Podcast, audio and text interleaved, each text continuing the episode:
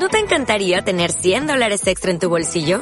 Haz que un experto bilingüe de TurboTax declare tus impuestos para el 31 de marzo y obtén 100 dólares de vuelta al instante. Porque no importa cuáles hayan sido tus logros del año pasado, TurboTax hace que cuenten. Obtén 100 dólares de vuelta y tus impuestos con 100% de precisión. Solo con Intuit TurboTax. Debes declarar para el 31 de marzo. Crédito solo aplicable al costo de la presentación federal con TurboTax Full Service. Oferta sujeta a cambios o cancelación en cualquier momento.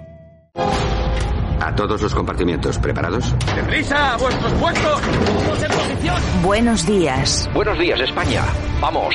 Número uno, listos y a la orden. Todo el equipo, preparados. Compartimiento 2, listos y a la orden. Noticias a punto. Válvulas cerradas, niveles correctos. Hombres en posición. Que entren tertulianos. Compartimiento 4, listos y a la orden. Vamos a por ello. Número 6, listos y a la orden. Santiago Fontenla, preparado que entramos. Compartimiento 8, listos y a la orden. Comenzamos Buenos Días España, Radio Cadena Española. Compartimiento 10, listos y a la orden. A por ello. Vamos.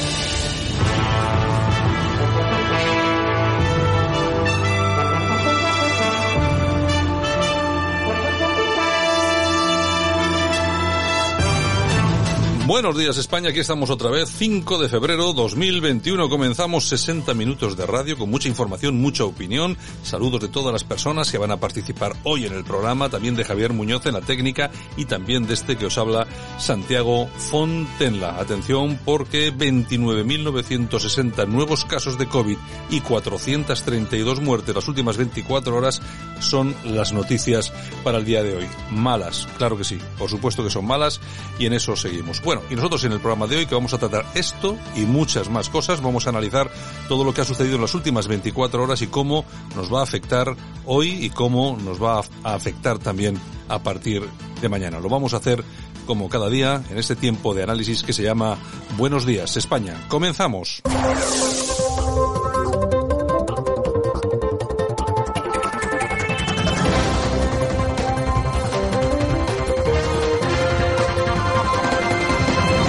Nosotros ya estamos como siempre a primera hora con el primero de la mañana, con nuestro primero de la mañana, analizando todo lo que ha pasado durante las últimas 24 horas. Nuestro politólogo de cabecera, Francisco Gómez. Don Francisco, buenos días.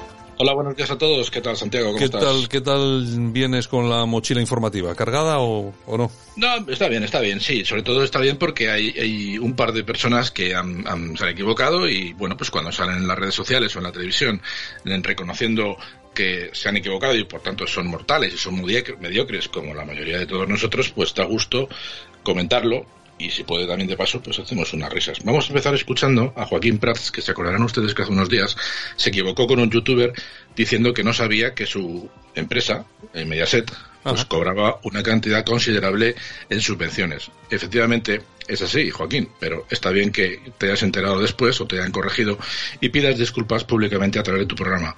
Vamos a escucharlo como lo hacía. Disculpas a ustedes, a los que nos ven eh, eh, todos los días, porque yo ayer no hice bien eh, mi trabajo, no me preparé una entrevista como debía haberlo hecho un periodista, no tenía todos los datos y eso va en, eh, en el debe de quien eh, les habla. Como a quien me debo es a ustedes, les pido disculpas.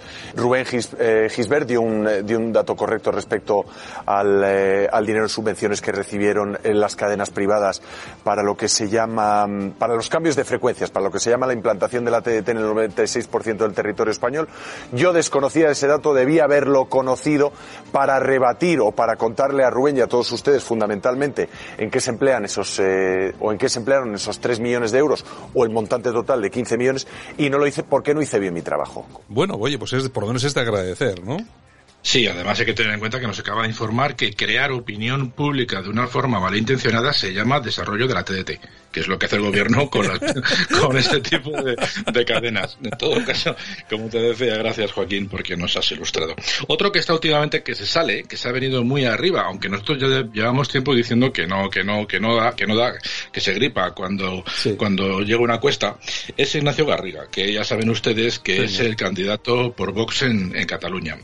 Bueno, pues este hombre ha estado en Madrid una temporadita, según Navascal dijo en el mismo congreso, pues que había que reconocérselo porque estaba perdiendo dinero. Este hombre me pare- me parece que es odontólogo en Barcelona y efectivamente se le debe dar mejor la odontología que la política. No obstante, vamos a reconocer que es lo del César eh, para, para el César. ¿Cómo es eso? Eh, Lo que es del César para el lo, de, César, lo ¿no? de- Algo lo así. de- lo de Dios es para Dios y lo del César para el César, una cosa así, Sí. no lo sé, no. Pues vamos, vamos a, vamos al César lo que es del César, eso es así.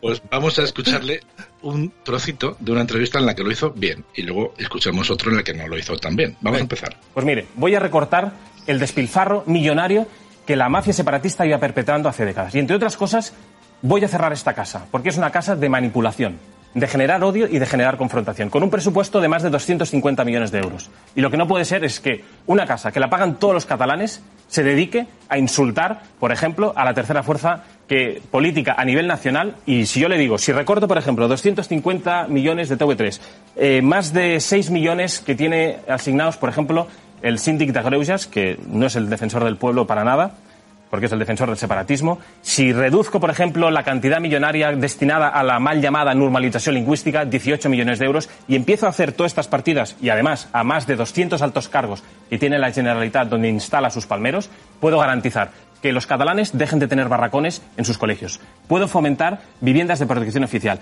Puedo recortar las listas de espera en sanidad que son nefastas. Por tanto, desmontar el estado del bienestar de los políticos y garantizar el estado del bienestar. Bueno, a mí me parece que aquí estuvo muy bien. Sí, bueno, a mí me salen unos 280 millones más el sueldo de los 200 altos cargos. Sí, posiblemente estemos hablando de una, de una cantidad eh, importante. No quizás para hacer viviendas públicas, porque para eso hace falta mucho más. En fin, como decía, se viene un poco arriba. Pero bueno, yo creo que la presentadora o la que le estaba preguntando en TV3 le estaría diciendo, pensando seguramente, eh, vale, vale, haz todo esto, pero a mí me vas a tener que liquidar, pero que muy bien, porque los sueldos en TV3 son Claro. impresionantes. Ya Bueno, pues digo. vamos a saltar, saltamos si te parece a otra política diferente, que es Isabel Díaz Ayuso, que últimamente se la está viendo aquí en Madrid por el tema de los sabotajes en el Hospital Zendal. Para que vean ustedes la diferencia entre lo que es pisar tierra y lo que significa, pues, decir prometer, prometer, pero realmente no tengo muy claro de lo que estoy hablando ni de las cuantías que suponen. Vamos a hablar, vamos a escuchar a Isabel Díaz Ayuso para que vean la diferencia. Mire, lo que está ocurriendo con el, el hospital enfermera Isabel Zendal es una vergüenza nacional que lo está viendo absolutamente todo el mundo. Porque si no fuera por ese hospital, estaría la sanidad bloqueada, que es lo que a ustedes les gustaría. Es impresentable lo que están haciendo. ¿Y sabe lo que pasa? Que con estos sabotajes que están sucediéndose, si la policía encuentra al final quién está detrás, todavía usted dirá que es un montaje. Eso es lo que está sucediendo. Dirán que es un montaje policial porque están una y otra vez en la farándula y no en, en ayudar en absoluto. No han visitado una sola residencia, un solo hospital, ni tampoco han puesto ninguna ayuda. No han hecho absolutamente nada. Eso sí, se han manifestado en las puertas del hospital, pero no han estado donde tendrían que estar. Y por cierto, todas las manifestaciones que quieran hacer, yo les animo a que vengan a la Puerta del Sol y me la hagan a mí, pero dejen en paz a los enfermos y dejen en paz a los sanitarios. Todo el día manipulándoles, todo el día cansándoles. Bueno, yo es que tenemos aquí una lideresa política impresionante, ¿eh? Sí, porque además todo lo que está diciendo está apoyado con un cendal, es decir, con 100 millones de euros más un hospital, que es lo que vale aquí el invento. Y eso significa medidas que se han llevado a cabo y se han trasladado a la realidad, que es un hospital que está sirviendo para no solamente tener la, la Comunidad de Madrid desahogada, aun con la situación que tenemos del COVID, sino que además se ha permitido ofrecer el hospital a la Comunidad de Castilla y León y a la Comunidad de Castilla-La Mancha, del amigo Paje. Esto es una forma real de hacer política con las espaldas bien cubiertas. Vamos a volver a escuchar al amigo Garrigas porque, como decía antes, solamente las cuentas de lo que dijo antes ya superaban los 280 millones y se ve que no tiene muy claro cuál es el presupuesto de la Comunidad de Cataluña. Vamos a escucharle y lo siento por los de Vox, pero es que es lo que tienen aquí. Tanto, desmontar el estado del bienestar de los políticos y garantizar el estado del bienestar de los catalanes. Vostè sap quin és el global del pressupost de la Generalitat? Sí, altísimo, Quan? Quin? altísimo. El de la Generalitat creo que eran 27 millones, 27 millones o 70 y... Yo creo que era alrededor de los 27. Són 30.000 milions d'euros. Pues casi. Imagínese. Cuánto dinero despilfarrado, ¿verdad? Bueno, es que le dice 27 millones y la otra dice 30.000 casi. da igual, es increíble. Sí, sí, sí. Mire, doctor, es que vengo que me quite usted la muela del juicio y te quita los paletos de delante. O sea, me da unas garantías a mí este hombre. Yo lo siento mucho por la gente de Vox, pero esto es el candidato, a este, este es el candidato que Vox ha presentado en Cataluña.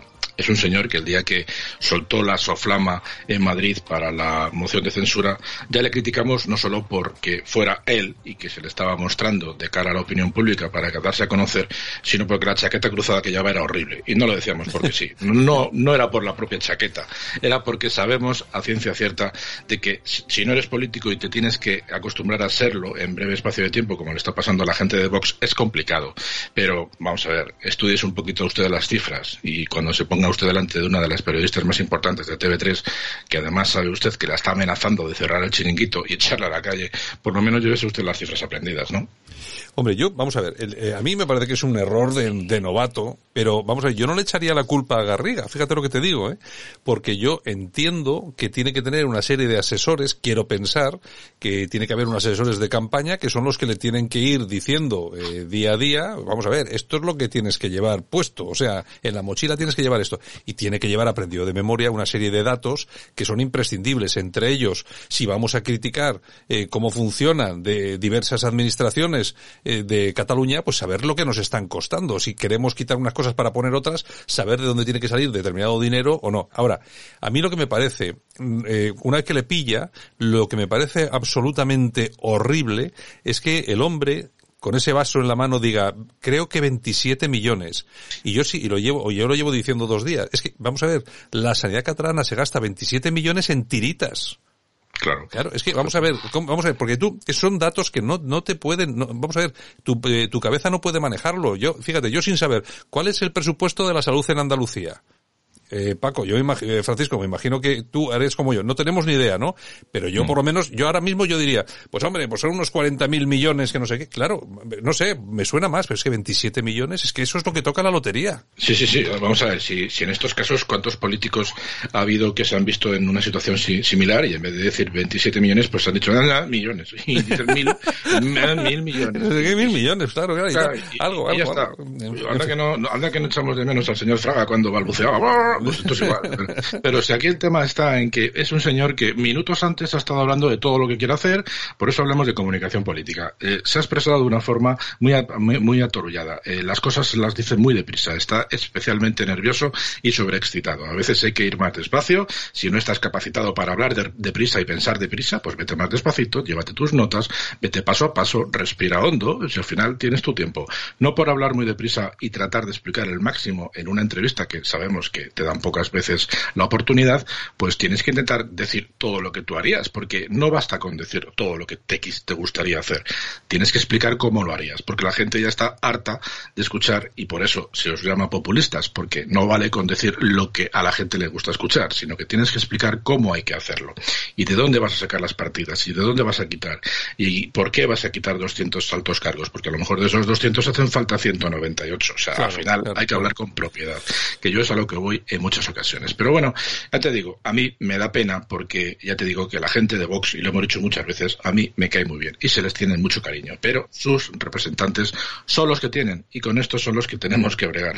Yo, yo siempre lo he dicho y en este, en este programa nosotros, vamos a ver, aquí hemos eh, traído gente de Vox y tal, hay dirigentes de Vox que son magníficos, yo por ejemplo todavía tuvimos a Maya Martínez, la diputada de Vox en el Parlamento Vasco, una mujer magnífica, muy valiente, ahí está de tal, hemos tenido algún otro dirigente de Vox, eh, pero vamos a ver, yo siempre, yo critico eh, eh, un poco lo mismo, ¿no? Yo creo que la indigencia intelectual de los políticos, no solamente los de Vox, de todos los partidos políticos, tampoco, pero bueno, pero ahora que estamos hablando de Vox, la indigencia intelectual es bastante importante. siempre he dicho que Santiago Abascal, pues es la, la, cuarta pata del banco que no funciona, y luego sí tienen gente muy, muy bien preparada, pero también tienen gente muy mal preparada, como por ejemplo es Garriga uno puede ir a un, no puede ir a un debate donde sabes que te van a matar, entre comillas, eh, a ir predispuesto a meter la pata y a no saber lo que tienes que decir. Bueno, es lo que tiene cuando un partido político dice en su, en su creación y en los pocos meses después de, haber pegado el salto en Vista Alegre 1 a muchísimas personas que no necesitaban asesores políticos ni consultores en comunicación, sino que lo que necesitaban eran abogados. Pues nada, que tiren de abogados, pero para ir a los juicios y luego perderlos, como está demostrado que, está, que les está pasando. En fin. Don Francisco, hasta el lunes.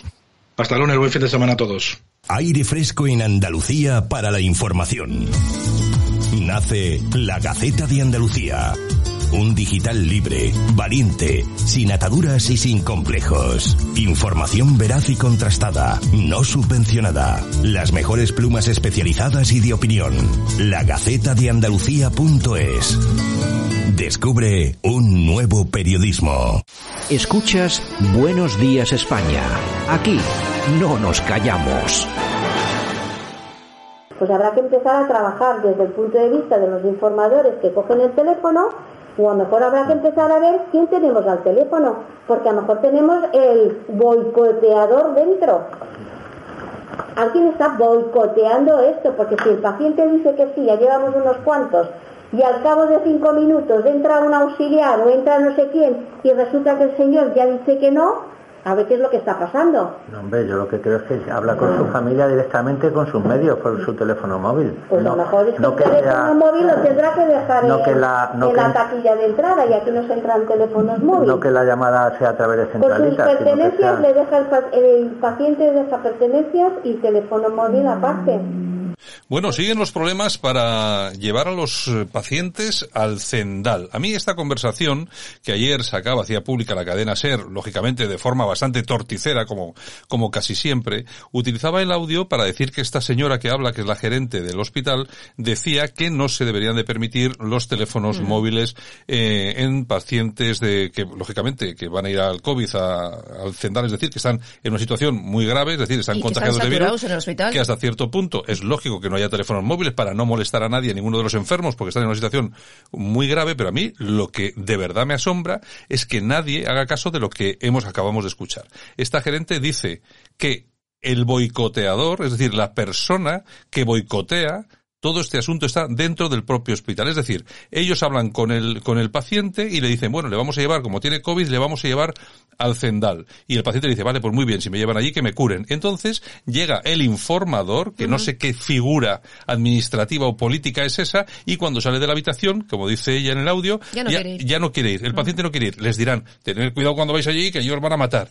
Es decir, el boicoteador está dentro. Lo dice claramente la gerente, que nadie se lleve, que nadie se lleve eh, los pelos a la cabeza, las manos a la cabeza. Y luego hay otra cosa muy claro. Cuando ella dice, hay que quitar los móviles, a los, los pacientes no pueden tener los móviles. Vamos a ver.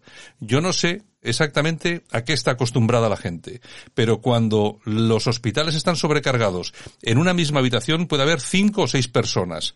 En una situación, si tienen COVID, imagínense ustedes, incluso con los familiares dentro. Es un foco de infección. ¿Usted cree que puede estar ahí un teléfono sonando o la gente estar hablando por teléfono sin más? Pero es que a quién se le ocurre, es que es normal que estén prohibidos los teléfonos móviles en una situación como esta.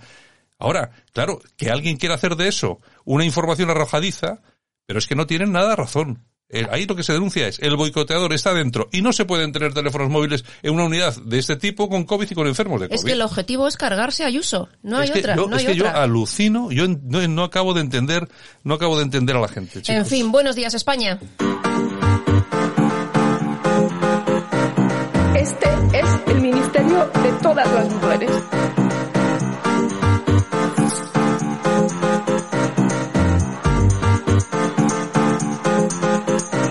En Radio Cadena Española no nos cansamos. No nos cansamos de madrugar. No nos cansamos de contar la actualidad. No nos cansamos de decir las cosas claras. En fin, que no nos cansamos de tocar los temas más importantes.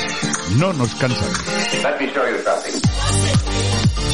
Pues hoy es día 5 de febrero del 2021. Yo es que no quiero ni pensar que yo estuviera enfermo de COVID, ojalá, ojalá no me pase, y me meten a una habitación con seis personas más aquí en el hospital, aquí en Bilbao, en el hospital de Basurto. Y todos hablando por o teléfono. Y la gente hablando por teléfono y mandándose mensajitos. Y yo enfermo y, y la- y los teléfonos sonando. ¿Pero de qué estamos hablando? Exactamente. Pero vamos, es que, no, eh, es que alguien, vamos a ver, igual, no sé si igual, perdonarme, que igual soy yo el que está equivocado, pero ¿no os parece razonable que en una situación de esas donde hay gente muy enferma que tiene que estar en absoluto silencio, dormida la mayor parte del tiempo si es posible, que no pueda haber teléfonos móviles que puedan sonar? Es que, cuando, es que cuando tú estás enfermo, y estás enfermo de verdad, no quieres nada alrededor, ni televisión, ni teléfono, ni nada claro, de nada. y luego dice en el audio, no, es que, es que claro, cogen el teléfono y, y es para llamar a la familia. Y, y dice ella, no, no, a la familia la llamamos nosotros. Claro que sí. Que para eso estamos. Yo he Cuando, tenido enfermos en el hospital y a mí me han llamado del Claro, hospital. cuando sale el enfermo para ir al Zendal o a cualquier otro sitio, desde el hospital cogía, avisan a su familia, que, Claro. se- que sepan que estamos iniciando el traslado heredado de su, de su madre o de su padre.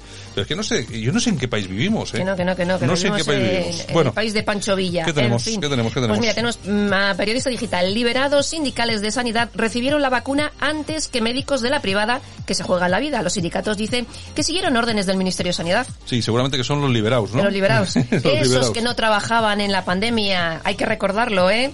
En fin, ABC, Maduro ofrecerá, no te lo pierdas, elecciones regionales libres a cambio de seguir en el poder hasta el 25. Y si no, Súper libres. Y si no, hará las elecciones no libres. Y también, O- o no y las también, hará. y también seguirá en el poder hasta el 2025. Exactamente. Da exactamente lo mismo. Bueno, y Irene Montero, como no, que adjudica más dinero, esta ¿Qué vez me dices? 18.000 euros a una cooperativa que defiende las ocupaciones. Que digo yo, que vamos a ocupar un día un casoplón de estos por Galapagar, ¿no? Ya te digo. Y nos hacemos no, vecinitos. a ellos, a ellos no puedes porque tienen 30 guardias civiles en la Bueno, puerta. bueno, bueno, hay mucho espabilado suelto, ¿eh? En fin, seguimos con ellos. El encargado de Pablo Iglesias para atender a las residencias en la pandemia cobra 121.000 euros. Oye, y el trabajo que está haciendo es importante, ¿eh? O sea, se lo curran Sí, no, se le ocurre un montón. impresionantemente bien. En fin, ¿Qué el más? confidencial. La Comunidad de Madrid que inicia la entrega gratuita de las mascarillas FFP2 para los mayores de 65 años. Exacto, mucho criticar a Ayuso, pero ahí tenéis mascarilla gratis. Y- encima de las caras, que esas cuestan dos euros cada una. Exactamente. Nada, oye, que todos estos eh, rojos Yo me que no las acuerdo, cojan. yo me acuerdo cuando eh, desde la Comunidad de Madrid dijeron que las iban a regalar. Es que desde el PSOE, bueno, desde el gobierno, dijeron que es que eran demasiado buenas. Mm. Que no, que esto no había que usarlo porque eran demasiado buenas. Además la palabra fue demasiado buenas. Mira ahora todo el mundo, el otro día sacaron una foto del banquillo en el Mm. Parlamento, del banquillo socialista, y todos, los, todos los diputados del Partido Socialista y de Podemos llevaban mascarillas FFP2. Oye, cuando las vayan a repartir, que digan, ¿usted es de izquierdas o de derechas? Eh, ¿Le gusta el No, o es- no? no es igual, no es igual. Es que de no, es, no es- verdad. no es eso, no es, Es eso. Lo que pasa es que ellos seguramente saben cosas que nosotros no sabemos. Eh, y, por, es y por- otra. y por eso ellos usan un tipo de mascarilla todos Eh. y, no- y nosotros no. Efectivamente. Bueno, en el correo nos cuenta que casi la mitad de los pacientes por coronavirus en las UCIs del Hospital de Cruces de Baracaldo, aquí en Vizcaya, tienen menos de 50 años. Bueno, pues eso es señal de que está complicando la cosa. Así es. Y seguimos con Voz Populi. Los abogados de Podemos estaban investigando desvíos de 500.000 euros en cursos de formación cuando fueron cesados. Cursos de formación, ¿te suenan? Como los eres, Eres. Como, como los eres de Andalucía y esas cosas. Sí, sí, sí, sí. Hay bueno y calvo que tacha de trilero al PP y le acusa de enfocar los fondos europeos en vez del, según ella, el verdadero informe, el de Bárcenas. Bueno, y ya estamos con lo de, con lo de Barcelona. Hay Ya- que tapar las cosas suyas. Ya verás tú, con lo que decías tú en un tuit, ya verás tú como cuando se de, cuando se escuche el audio, ya veréis cómo no sale ni un solo nombre, cómo no se cita absolutamente a nadie. Todo esto se ha sacado ahora Para las elecciones. para el tema de las elecciones catalanas. O sea, a partir del 15 absolutamente- veremos de todo. A partir del día 14, cuando se acaben las elecciones, ya nos olvidamos. Pero eso la culpa la tiene el PP. Sí. Porque es que están permanentemente atizándole con estos asuntos que ya son de hace muchísimos años.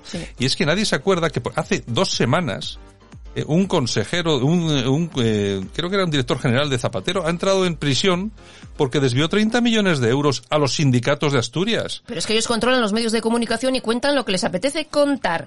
Nos vamos a 20 minutos. 100.000 personas no pueden salir a la calle en España porque sus casas no son accesibles. No tienen Claro. ascensor, tienes las escaleras típicas de madera de hace Sí, mil años. es un debate, es un debate que se produce Eh, siempre, pero nadie soluciona Nadie nada. soluciona nada. Y nos vamos a News. El oncólogo del hospital Povisa de Vigo, Carlos Romero, asegura que la pandemia está retrasando la detección de tumores, lo que provocará Mm. más muertes. Los pacientes, pues bueno, deberían de ser los primeros en vacunarse. Sí, lo que pasa es que tú fíjate cómo están las cosas, claro, están los hospitales como están y por lo tanto hay otras enfermedades que se están quedando en el tintero. Y además, Enfermedades con las que te mueres que también. son, que son enfermedades que si las dejas pasar un tiempo relativamente corto, pues te vas para otro barrio. Exactamente. Bueno, el liberal. El líder supremo de Irán, Khamenei, asegura que el Islam respeta a la mujer en Occidente y en Occidente son objetos. Y también dice que el Islam, pues oye, que no hay diferencias entre hombres y mujeres. Bueno, lo de siempre. Pues vamos, en fin. Y nos vamos a Moncloa, Teodoro García Egea, en busca de los políticos populares que se hayan vacunado o pretendan hacerlo saltándose el protocolo. O sea... que lo sabrá. Mm, así es, así es. Bueno, y encuesta del CIS, el Partido Socialista Catalán que mantiene su ventaja y se sitúa a ella como el político mejor valorado. Bueno, ya veremos. eh, Luego lo que pasa el día de las elecciones es lo que cuenta. En Venga, vamos. noticia de corazón. Venga, vamos, venga, venga, Bueno, venga. Rivera que asegura que dejaría la televisión por su novia si se lo Bueno, sí, pide. ya, o su voy- exnovia, que no sabemos ya, si es. Yo, hoy- me lo creo. Toñejas. Aquí le vamos a dar unas toñejitas. Pues patezanos.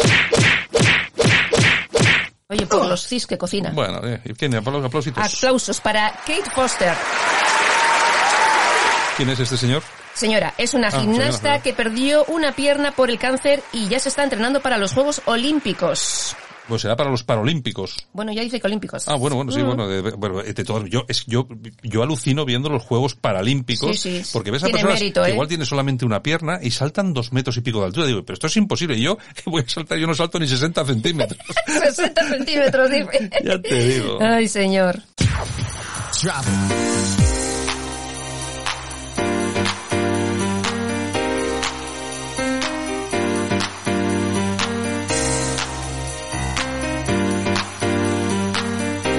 Y entramos en momentos, en minutos, en tiempo de efemérides. En este caso, musical con Bobby Brown, este tema que está sonando, Two Can Play That Game. Es eh, algo así como dos pueden jugar este juego. Ay, señor. Bueno, y es que tal día como hoy, del año 1969, nace el cantante Bobby Brown, cumple 52 años.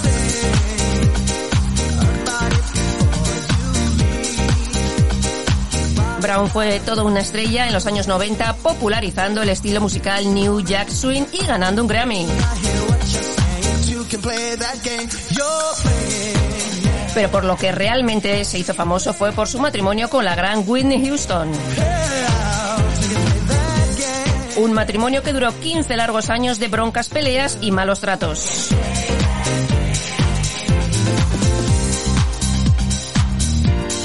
Y tenemos más cosas en nuestras efemérides. Tal día como hoy del año 1955 nacía en Madrid el gran periodista Antonio Herrero, que en mayo se cumplirán 23 años de su muerte. Y también tal día como hoy del año 1946 nace la actriz británica Charlotte Rampling, cumple 75 años. Y nos vamos al año 1996 porque tal día como hoy de ese año fallece Antonio el bailarín. Y tal día como hoy, pero del año 1966, nace el golfista José María Olazábal. Hola, Zabal, uno de los grandes deportistas de nuestro país. Efectivamente. Más uno de los grandes deportistas de la historia de nuestro país. Así es. Bueno, Yolanda. Hasta el lunes, fin de semana. Es verdad, estamos- Anda, estamos estamos ándale, ándale. Oye, ¿cómo son esto? Esta semana se pasan volado. ya te digo. Bueno, bueno, pues venga. Besitos, el lunes, bien. el lunes nos vemos. Nosotros continuamos aquí con más información.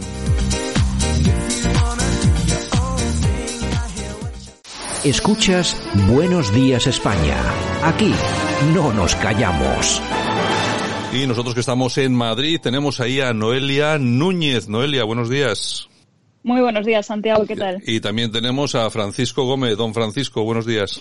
Buenos días a todos, ¿qué tal? Bueno, y por supuesto, también tenemos a Maca Puentes, que es secretaria de comunicación del Partido Popular de Madrid. Maca, ¿qué tal? Buenos días. Hola, buenos días, ¿qué tal estáis? Eh, nosotros estupendamente. ¿Qué tal todo por Madrid? Aparte, bueno, a- aparte de los de los boicots estos que hace la izquierda, aparte de eso todo bien. Sí, aparte, aparte de la izquierda madrileña que tenemos, por lo demás, por suerte el gobierno no es de izquierdas y por suerte el resto va bien. Sí, no, lo que pasa que, bueno, eh, de todas formas hay una cosa que está clarísima. Yo ya me imagino que eh, son unas eh, cuestiones que, es- que se producen porque sí, y seguramente porque tenéis los políticos que tenéis y porque sois los políticos que sois. Pero desde luego ha llamado mucho la atención a nivel nacional ver a, bueno, muchísimas provincias, grupos de hosteleros pidiendo una Ayuso. Sí, la verdad es que mm, es, es sorprendente, ¿no? Que todo el resto de España, incluso en Cataluña, hayan pedido una Ayuso. Ayer por la tarde era el presidente del PP de Castilla-La Mancha el que pedía a Paje que pusiese en marcha las medidas de, Isabel Díaz Ayuso en Castilla-La Mancha porque se ha demostrado que la hostelería o el deporte no son el gran riesgo en, en el tema del COVID. Entonces, bueno, pues sí, tenemos una izquierda, por desgracia, en Madrid que ya la conocemos, que lleva muchos años eh, sintiendo ese desprecio a todo lo que sale bien, porque lo hacemos desde el Partido Popular. Y bueno, pues les conocemos, sabemos cómo son y con ellos lidiamos y seguiremos y seguiremos lidiando, eso segurísimo. Bueno, ahora en cuestión de hostelería parece ser que se, se, se va a ampliar a seis comensales, el poder estar en las mesas, en las terrazas, y también se va a estudiar el tema de la ventilación cruzada como un derecho de los consumidores, es decir, que se va a apoyar eh, a la hostelería para que pueda seguir eh, abierta y, lógicamente, funcionando. A ver, está claro que la hostelería está cumpliendo, está cumpliendo bien y, y no es el mayor problema donde los mayores focos están siendo en la hostelería y, y se ha demostrado con los números, tampoco es en la cultura, es bueno pues en esos focos familiares, en esos focos sociales en los que la gente se relaja más en sitios cerrados donde pues hay más contagios y, donde, y lo hemos visto ahora en Navidades. Se va a ampliar a seis las terrazas, se va a hacer obligatoria la mascarilla dentro de los locales y bueno, pues hay que salvar también eh, eh, la economía. Tenemos que hacer un 50-50 de salvar a, a, los españoles y de salvar a los ciudadanos, pero también es que si no, si no seguimos con el rodaje de la economía, pues al final todo entramos en un bucle y, y la gente también necesita ciertos momentos pues de poder de no estar todo el tiempo con COVID, COVID, COVID. Yo creo que el modelo de Isabel Díaz Ayuso está funcionando, al menos en Madrid está funcionando. Nos estamos dando cuenta que un modelo de cerrar todo, como es el de la comunidad valenciana, no está funcionando. O un modelo como el de Cataluña tampoco está funcionando. Y en Madrid, en cambio, nos está funcionando tanto las zonas básicas sanitarias como el tener abierta la hostelería. Sí, lo que, lo que te decía es que por lo menos desde otras regiones de España, lo que sí estamos es viendo con un poco de envidia todo lo que, todo lo que se ha hecho en Madrid, sobre todo el, el famoso Zendal. Porque nosotros eh, desde fuera lo vemos, pues bueno, como eh, algo absolutamente necesario y que va a liberar mucho todo lo que son las UCIs, hospitales, etcétera, etcétera, etcétera. Ojalá tuviéramos uno o dos Zendales en cada comunidad, eh, comunidad autónoma. No es así. Vosotros sí lo tenéis ahí en Madrid, pero bueno, lo que estamos viendo últimamente nos parece absolutamente increíble tal como ha denunciado la presidenta, ¿no? Que hay grupos cercanos a la izquierda que son los que se dedican a boicotear el hospital. Bueno, son estos mismos que hacían los viernes negros, los de las batas blancas, que ya han anunciado para el 14 de marzo movilizaciones en la Comunidad de Madrid. Me sorprende que estas batas blancas no salgan en Valencia cuando han creado un hospital que a la primera borrasca se les ha volado el techo. Aquí en Madrid de momento no se nos ha volado ningún techo de ningún hospital y siguen eh, haciendo el hospital Zendal que al menos no se colapsen el resto de hospitales claro. eh, de Madrid, que es lo importante. Si lo importante es que no haya colapso sanitario y el Cendal lo que está haciendo es que no haya colapso sanitario en el resto de los hospitales de la Comunidad de Madrid, porque Madrid sigue. Y entonces Madrid sigue teniendo gente enferma de cáncer, siguen produciéndose por desgracia gente que le dan infartos, gente que se ha caído durante la borrasca eh, Filomena y ha habido roturas y ha habido operaciones de urgencia por roturas. Entonces, lo importante es que no haya ese colapso sanitario que es el que hizo que se produjesen tantísimas muertes en las horas anteriores. Y el Cendal, por suerte, una vez más, Madrid es puntera en volver a aplicar una política en la que, bueno, pues yo me pregunto a esta gente si tiene familia. Uh -huh. Porque a mí, desde luego, si me hacen un hospital en tiempo récord como ha hecho Madrid, eh, lo que quiero es que mi familia se recupere, más de 1.600 pacientes y en su casa. Yo creo que eso es eh, tiene que ser alabado por todos y de hecho han venido de fuera de, de, fuera de, de, Madrid, España, a comprobar eh, cómo es el hospital Sendal, que yo creo que, pasará la historia, pero pasará la historia para bien. Hombre, es que hay que, no hay que más que hay solamente un vistazo a la prensa internacional, ver exactamente cómo se está viendo lo que se produce, lo que está generando en España, para ver que hay un asombro generalizado, ¿no? Es el único país del mundo donde se pone en marcha un hospital en tiempo récord y los, entre comillas, médicos o sanitarios, porque ya sabemos exactamente quiénes son, pero bueno, esta gente se dedica a hacer manifestaciones con un hospital. Eso no se ha visto nunca en ningún país del mundo. No, la verdad es que se les ha olvidado que lo que hay dentro de ese hospital claro. eh, no es Isabel Díaz Ayuso, eh, no es el Partido Popular, lo que hay ahí dentro es gente enferma de una enfermedad, eh, de un virus, de una pandemia mundial que nos está atacando a todos, que no conoce ni de sexo, ni de edad, ni absolutamente ni de ideología y que nos puede pasar a todos, a mí me pasó, y nos puede pasar a todos en cualquier momento y en cualquier momento necesitamos tener todos los medios para poder eh, atender a, a, todos los ciudadanos y de hecho hoy la presidenta de la Comunidad de Madrid ya ha puesto el Hospital Zendal eh, no solamente a Castilla-La Mancha y Castilla-León con las que colindamos eh, la Comunidad de Madrid sino al servicio de España porque Madrid siempre está al servicio de España eh, para que cualquier paciente y cualquier hospital que esté colapsado en el resto de España pueda venir al Hospital Zendal. Eh, Noelia Núñez, ¿tienes alguna cosa para Maca Puentes? Hola Maca, buenos días, ¿qué tal? Hola. Durante, lo, lo, durante los peores meses de, de, la pandemia vimos como el gobierno de España justificaba su mala gestión diciendo pues que es que teníamos la peor oposición y que no aportaban absolutamente nada. Sin embargo, teníamos al PP de Pablo Casado, por ejemplo, tendiéndole la mano siempre a, Pedro Sánchez para salir cuanto antes de esa situación. Yo quería saber cómo se ha comportado eh, la oposición de esa izquierda madrileña aquí en, en nuestra región y, qué han hecho eh, estos partidos, ¿no? Podemos, Más Madrid o el Partido Socialista eh, durante los peores meses en Madrid. Bueno, yo creo que durante los peores meses de Madrid lo que han hecho eh, ha sido criticar y desaparecer cuando había que dar soluciones. Cuando había que arrimar el hombro, no aparecían y cuando había que protestar era cuando aparecían.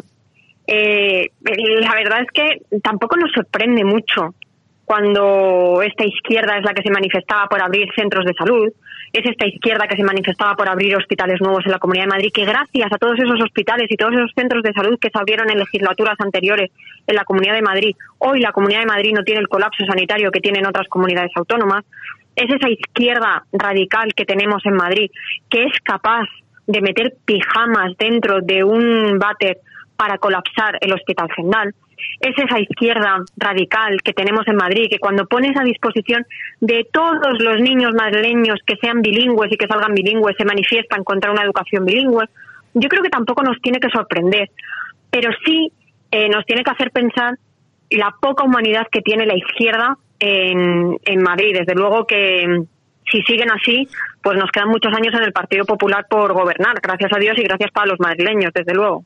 Bueno, Maca, simplemente eh, a título de, política nacional, yo quería preguntarte qué opinión tenéis aquí en Madrid y, en el Partido Popular madrileño sobre la situación que estamos viviendo ahora mismo, que es rocambolesca en Cataluña, ya sabes, dentro de, lo que es el, periodo electoral y, la campaña que estamos viviendo, con los políticos presos danzando a sus anchas y haciendo campaña electoral. ¿Qué opinión tenéis aquí en Madrid al respecto de este asunto?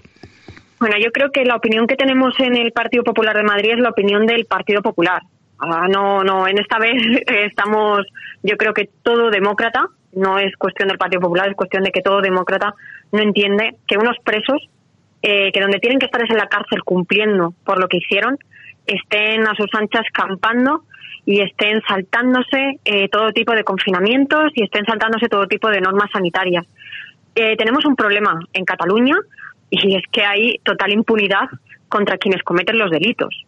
Lo que no puede ser es que Junqueras salga ahora y salga como si fuese un héroe después de decirlo y además sin arrepentimiento, ¿no? Porque además es que dicen que es que lo volverían a hacer. Es una persona que es que lo volvería a hacer otra vez, la estamos permitiendo estar en Cataluña vendiendo un mensaje falso, porque no lo van a volver a hacer, porque no lo hicieron y porque no lo van a volver a hacer, porque no van a conseguir su objetivo que es dividir España.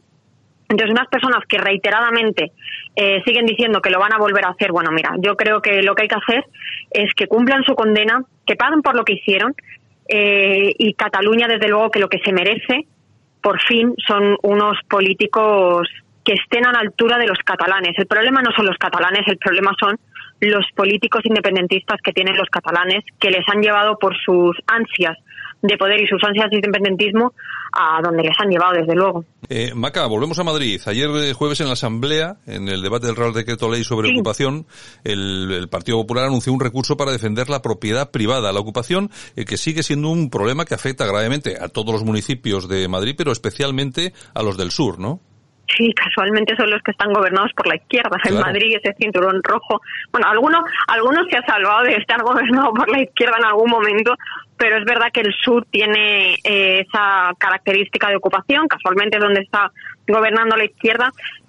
el Partido Popular defiende la propiedad privada, pero es que la tenemos que defender todos, todos deberíamos defender la propiedad privada. Lo que no puede ser es que se deje acampar a esos que ilegalmente quieren tener lo que no es suyo. Si no defendemos, si el, si, si el Estado no nos da las herramientas para defender la propiedad privada de cada uno, evidentemente no nos va a dar seguridad jurídica absolutamente en ningún otro tema en el que nos planteemos. Entonces, obviamente vamos a defender la propiedad privada y lo seguiremos haciendo allá eh, donde, donde tengamos que estar. En Madrid ya se va a hacer, en Madrid ya se hace desde luego y también el Partido Popular a nivel nacional, ayer lo anunció Cuca Gamarra, se irá al Tribunal Constitucional para, para el decreto de ocupación que han aprobado en el Congreso de los Diputados. Eh, Maca, otro problema, por lo menos del que sí se oye hablar a menudo, mm. de vez en cuando, pero a menudo, es el de los menas en la, en la comunidad. Eh, ¿Cómo está ese tema? Bueno, pues la verdad es que es un tema bastante complicado, es un tema muy difícil, pero es verdad que a la gente le crea inseguridad, y que hay que atajarlo. Eh, la Policía Municipal, al menos en Madrid, trabaja con ello, la Policía Nacional también, y lo que tenemos que hacer es que quien la haga, la pague. Lo que no podemos es tener a la gente atemorizada con robos y con todo tipo, bueno, de agresiones que ha llegado a haber. Entonces, es verdad que son menores, que la ley es diferente, pero lo que no podemos seguir consintiendo es que la gente en ciertas zonas de Madrid esté atemorizada por un grupo de jóvenes que, que, bueno, pues que crean ese conflicto y que es una realidad que hay que afrontar y además hay que afrontarlo de manera valiente. Lo que no nos podemos es ni acobardar ni empezar con complejos, no. Los menos son un problema y es un problema de la sociedad. Y en la sociedad se palpa ese problema y esa inseguridad. Por lo tanto, tenemos que dar seguridad a los ciudadanos. En Madrid se está actuando, en la ciudad de Madrid se está actuando. Yo creo que en todos los municipios, al menos los que están gobernados por el Partido Popular, también se está actuando. Y bueno, pues es verdad que crea inseguridad, yo lo entiendo perfectamente.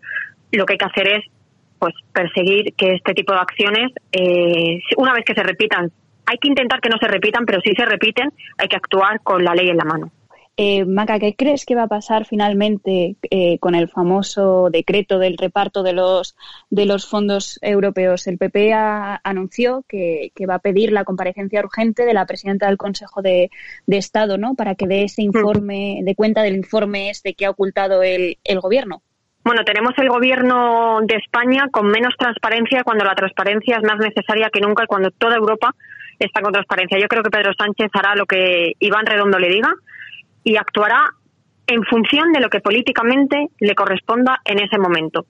Yo creo que no nos lo van a enseñar. Creo que al final, bueno, gracias también en parte a Vox, van a poder gestionar ellos el dinero sin necesidad de que sea un comité de expertos como en el resto de Europa y de expertos los que lo, los que lo gestionen. Yo creo que Pedro Sánchez va a hacer lo que quiera, se lo dará a las comunidades autónomas donde a él más le beneficie políticamente y para lo que van a servir estos millones van a ser simple y llanamente para sus amigos y para todo lo que y para las comunidades donde a él políticamente le venga bien dar en cada momento el dinero.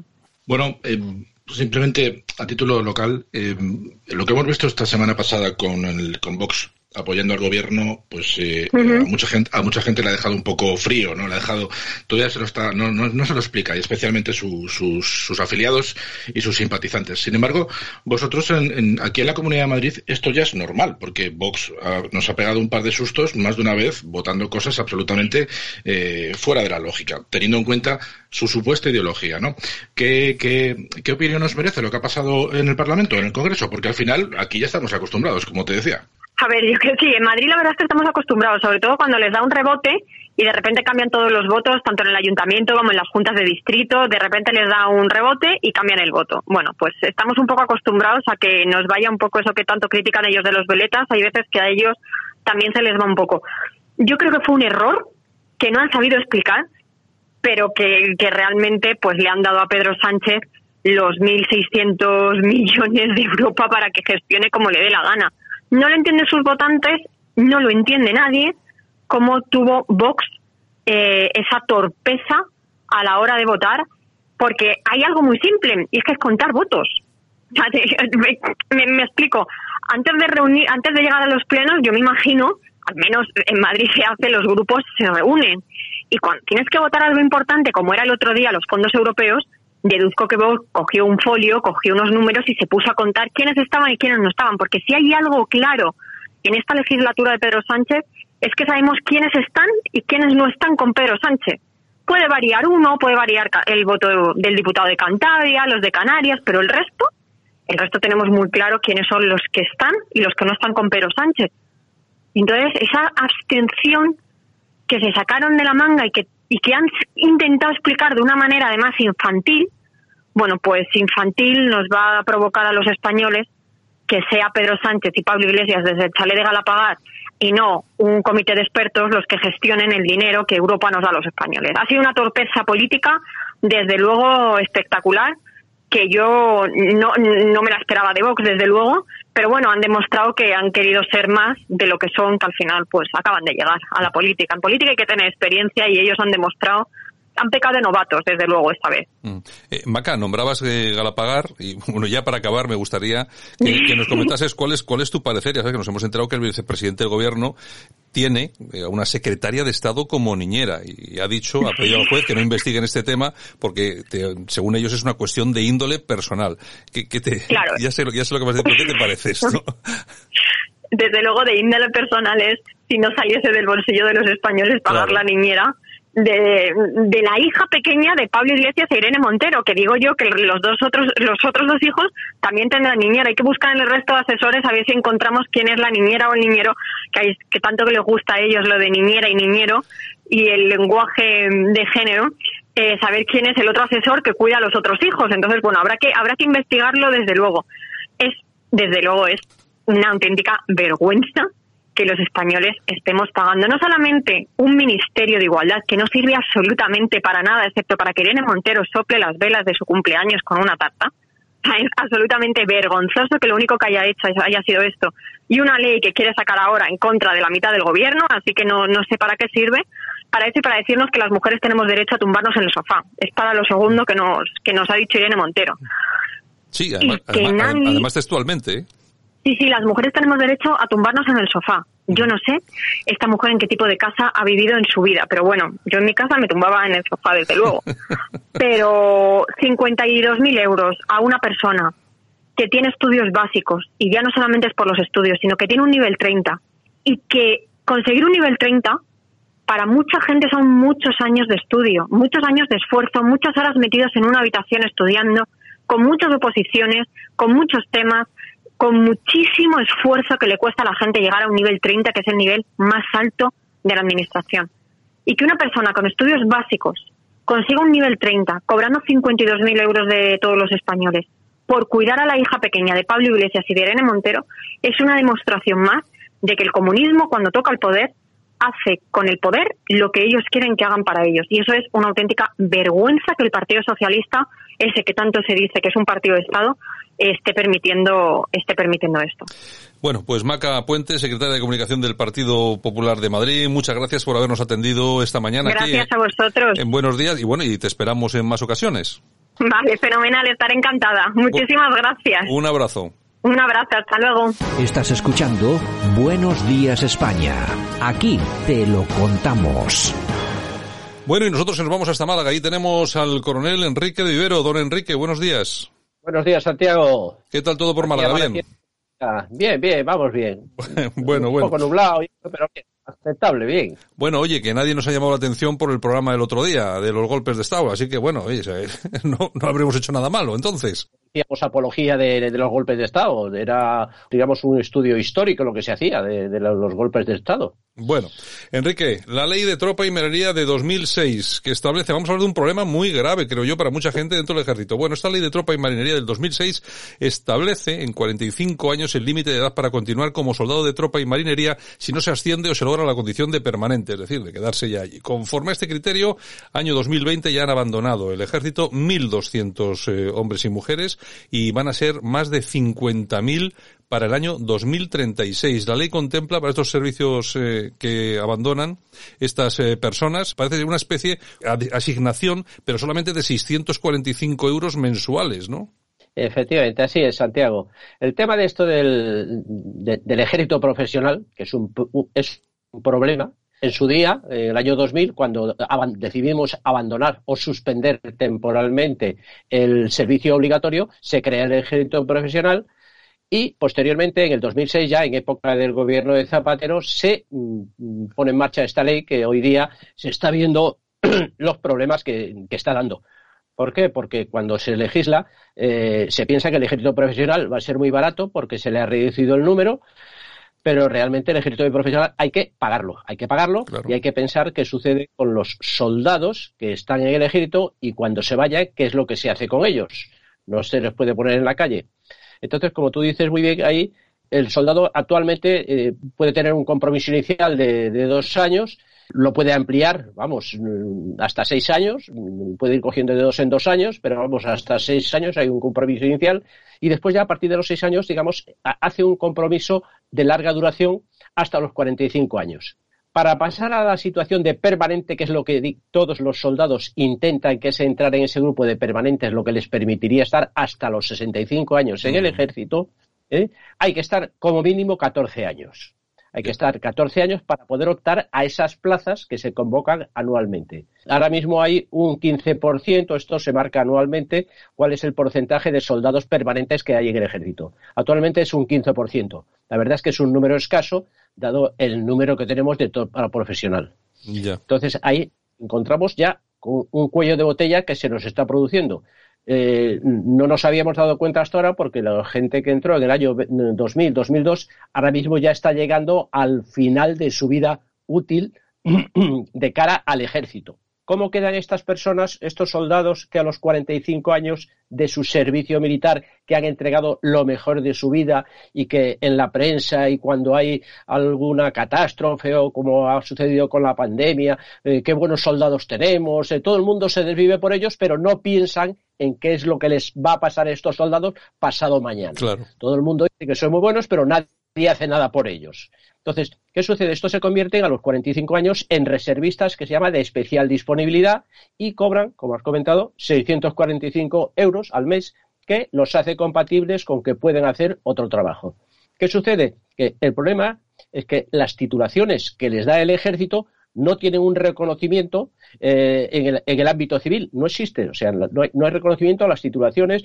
Eh, ¿Qué se puede hacer con un conductor de carro de combate, un, hombre que lleva durante 15 o 20 años conduciendo un carro de combate, que es, que es un hombre experto de los conductores de las máquinas de zapadores o las distintos cursos de especialidades que se dan en el ejército? Eso no tienen una homologación en la vida civil todas esas titulaciones que da el ejército no, están, no existen en la vida civil ni están convalidadas. Con lo cual nos encontramos ese grave problema que el año que viene será mayor, porque el año que viene nos vamos a casi 3.000 soldados que van a pasar a esta situación, con lo cual el problema cada vez va siendo más grave y más gordo.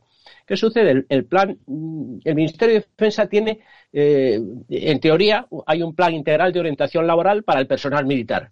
En la práctica, esto no se lleva a cabo. O sea, está muy bonito el nombre, pero no se hace nada. Eh, sí es cierto que hay una reserva de plazas para este personal profesional, vamos, para los soldados profesionales, se les reserva un 80% de las plazas en las escalas de suboficiales del ejército. Ahí podrían optar un número de gente, pero que tendrían que prepararse para entrar en esa oposición. Claro. O sea, no compiten con el resto, con el resto que digamos que son, digamos, de acceso libre, pero estos tienen, eh, pasan un examen, un examen cultural, que lo tienen que aprobar también. Y la verdad es que al mismo tiempo que estar en el ejército, estar preparando un examen, resulta bastante complicado, porque es preparar una oposición. Claro, Hay también una claro, y además te, toca que estás por ahí fuera, en Bosnia o yo qué sé, pues imagínate tú lo que puedes estudiar. Eh, nada, imposible, pero es que en la vida diaria tampoco pueden estudiar mucho más porque no se les dispensa, no tienen ningún trato especial.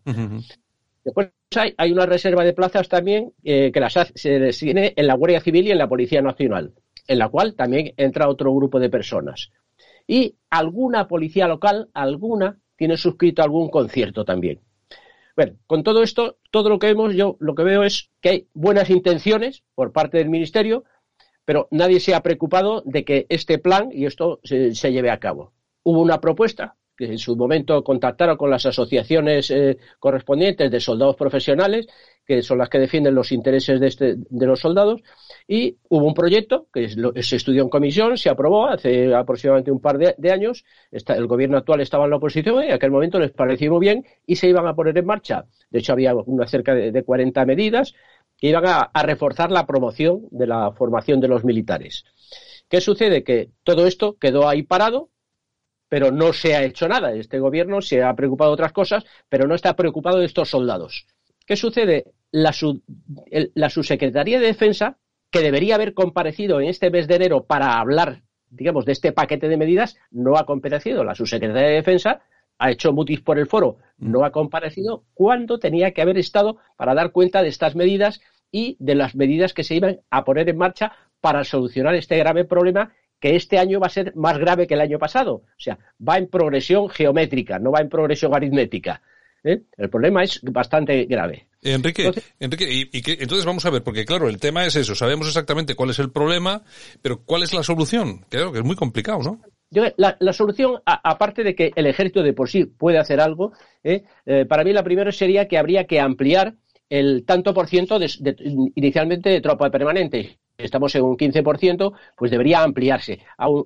Yo creo que como mínimo un 25% para asegurar eh, eh, eh, eso. Después habría que, tomar ejemplo de otros países. Después, si quieres, comentamos, si nos da tiempo, los ejemplos de Alemania y de Estados Unidos.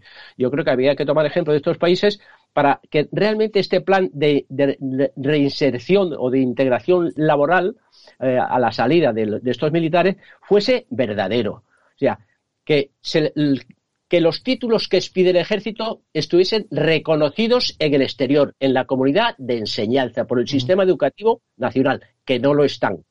Creo que esto es importante, porque si no hay que estar pendiente de que te lo convaliden, de que te lo acepten. O sea, hay una serie de cosas que, que no se hacen. Y Enrique, y, y entonces lo que me comentabas, que es muy interesante, ¿cómo, ¿cómo afrontan este tema en Estados Unidos, por ejemplo? Bueno, Estados Unidos sería el, el ideal para nosotros, pero yo ya no pido tanto como Estados Unidos. Estados Unidos es un ejército profesional, eh, se profesionalizó después de la, de la guerra de Vietnam, allá por los años 73 aproximadamente, que fue cuando quisieron acabar con todo el problema de aquellas deserciones y todos los problemas que tenían y de las insumisiones que había en el ejército, que eran de reclutamiento, y entonces acabaron con eso.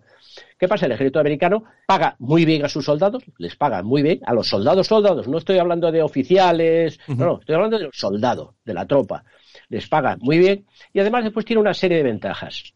Una de las ventajas es, aparte de que tiene, eh, tiene sus universidades, tiene sus centros de enseñanza militares reconocidos y con mucho prestigio en Estados Unidos, en educación hay una serie de programas dentro del ejército, cuando está el soldado dentro del ejército, que le permite incluso cursar estudios universitarios, universitarios ya durante est estando en su servicio. Incluso hasta se, se prorroga esto hasta 10 años después, en función del contrato que hace el soldado cuando ingresa en Estados Unidos. Cada so- soldado hace un contrato determinado, que no son iguales.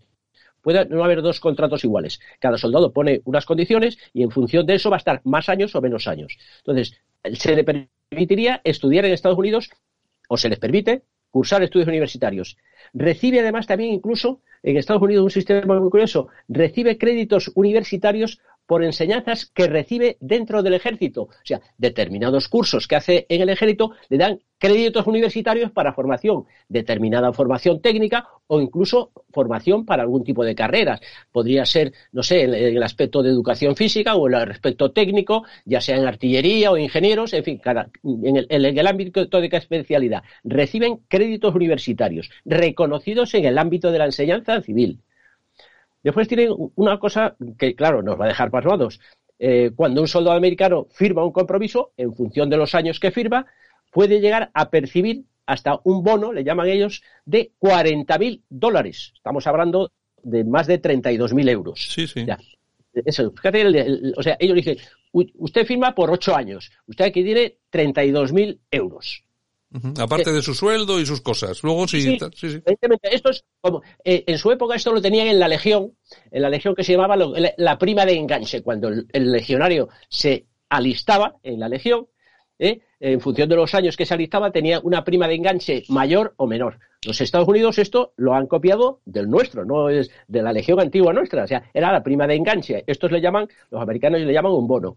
Y puede llegar a ser hasta 40.000 dólares, ya te digo.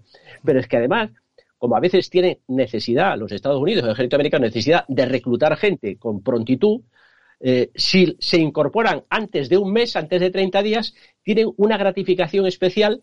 Si usted dice, no, no, yo eh, antes de un mes me incorporo al ejército, dice, usted tendrá una gratificación de 16 mil dólares.